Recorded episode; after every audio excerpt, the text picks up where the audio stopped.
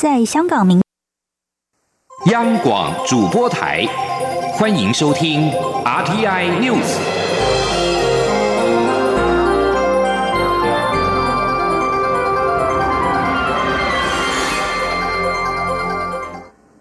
各位好，我是陈怡君，欢迎收听这节央广主播台提供给您的 RTI News。在香港行政长官林郑月娥十五号宣布暂缓修订逃犯条例之后，泛民主派团体民间人权阵线今天仍旧按原定计划举行反修例大游行。民政呼吁香港市民穿上黑衣服，并且带上白丝带。今天下午三点，由铜锣湾维多利亚公园出发，游行前往四公里多以外的金钟政府总部。至于十七号，因为立法院没立法会没有议程，并不会发起罢工、罢市及罢学。民政发布声明表示，林郑月娥在整场记者会对送中修例和警察镇压市民死不认错，毫无悔意。七次被问是否下台，都拒绝正面回应，仅表示暂缓修例，却无视市民要求撤回送中恶法。民政在声明里严正谴责林郑月娥包庇警察。并重申对特区政府的五大要求，就是不检控示威者、取消定性暴动、追究开枪责任、撤回送中恶法以及林郑月娥下台。另外一名抗议政府修订逃犯条例的男子，昨天晚上在香港金钟太古广场高处平台挂出反送中标语，并且和警方及消防队僵持到晚上九点左右，突然从高处坠地，伤重不治。今天上午，陆续有香港市民到太古广场地下入口处献花，前立法会议员吴霭仪、刘慧卿也到场致意。随着反送中抗争升温，香港特首林郑月娥宣布暂缓修订逃犯条例。纽约时报分析，这是习近平掌权之后，北京在单一政治议题上最大让步。港人恐怕因此认为，暴力抗争才能够逼迫政府退让。《华尔街日报》则报道，香港爆发反送中抗争之际，习近平面临多方考验。除了中国经济成长趋缓、美中贸易争端难解，习近平强势外交政策也引起了国际社会的广泛反弹。报道引述未具名知情人士说法指出，林郑月娥与北京官员商量之后，决定暂缓修例，获得中南海高层的支持。报道指出，暂缓修例有助于香港恢复平静，也为北京与香港当局思考下一步争取空间。而在台湾，为了声援香港下午举行的反修例大游行，台湾以在台香港学生及毕业生逃犯条例关注组为首的公民团体，今天下午也将举行称香港反送中，我在台湾反对逃犯条例修订活动。他们上午召开记者会，指出逃犯条例只是被暂缓修订，而不是撤回，随时都有可能被重提。因此，现场除了呼吁港府撤回送中条例之外，也将呼吁台湾各个政党及总统参选人明确承诺拒绝一中和平协议，并且反对送中条例。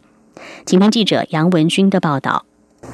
在香港民众大规模示威之下，香港行政长官林郑月娥十五号宣布暂缓修订逃犯条例。不过，香港泛民主派团体民间人权阵线认为，条例只是暂缓而非撤回，因此今天十六号下午仍按原计划举行反修例大游行。台湾方面为声援香港民众，以在台香港学生及毕业生逃犯条例关注组为首的公民团体，今天。下午也将在立法院群贤楼前举行称香港反送中，我在台湾反对逃犯条例修订活动，要求港府撤回逃犯条例，追究警方责任，并释放被逮捕的抗争者，停止司法追诉。岛国前进发起人林非凡提到，香港发生大规模镇压，但在中国厦门正在举行海峡论坛，有不少台湾政界及商界人士都去参与。他呼吁台湾各政党及及总统参选人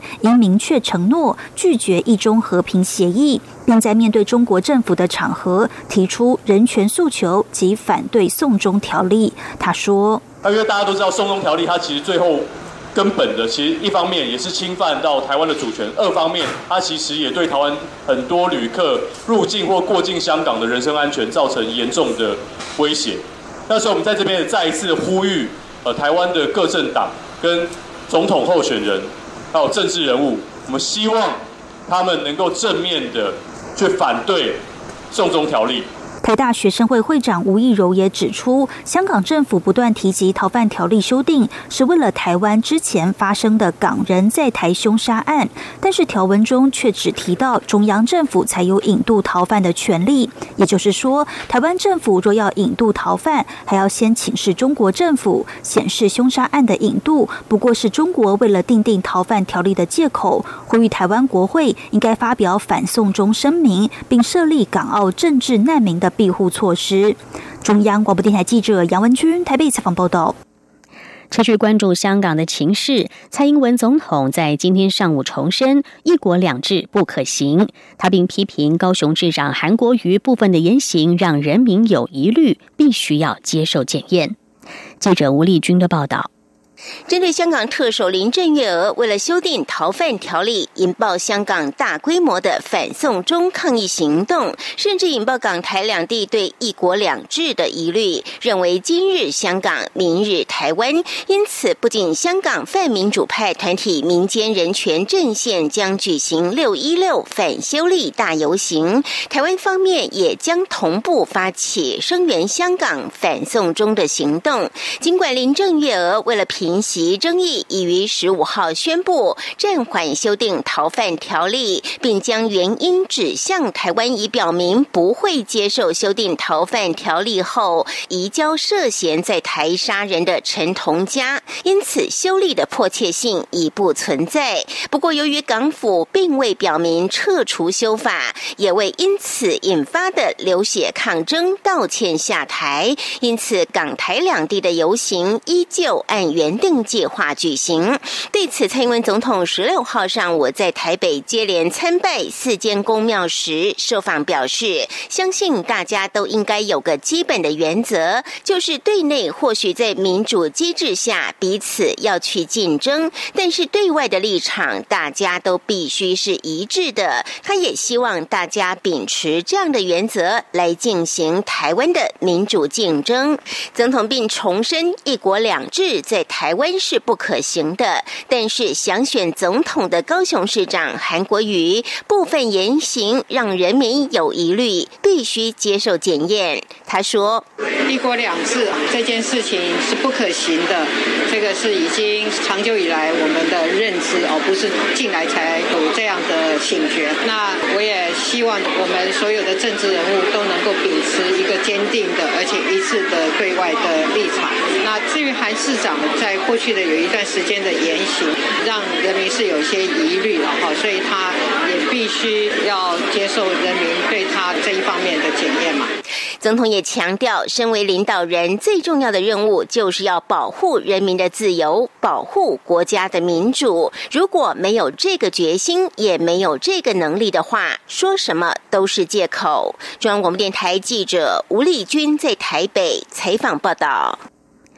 立法院拟从明天起召开临时会，国民党立院党团积极备战，表示朝野气氛不会友好，议案处理也不会让绿营好过。民进党团则是期盼透过朝野沟通和协商，减少表决和冲突，尽快通过福国利民的重要法案。民进党立委柯建明等六十七人十四号提请立法院召开临时会，从六月十七号开始到七月五号，为期三周，预计处理包括公民投票法、两岸人民关系条例、大法官人事同意全案、国家安全法、法官法等重要法案。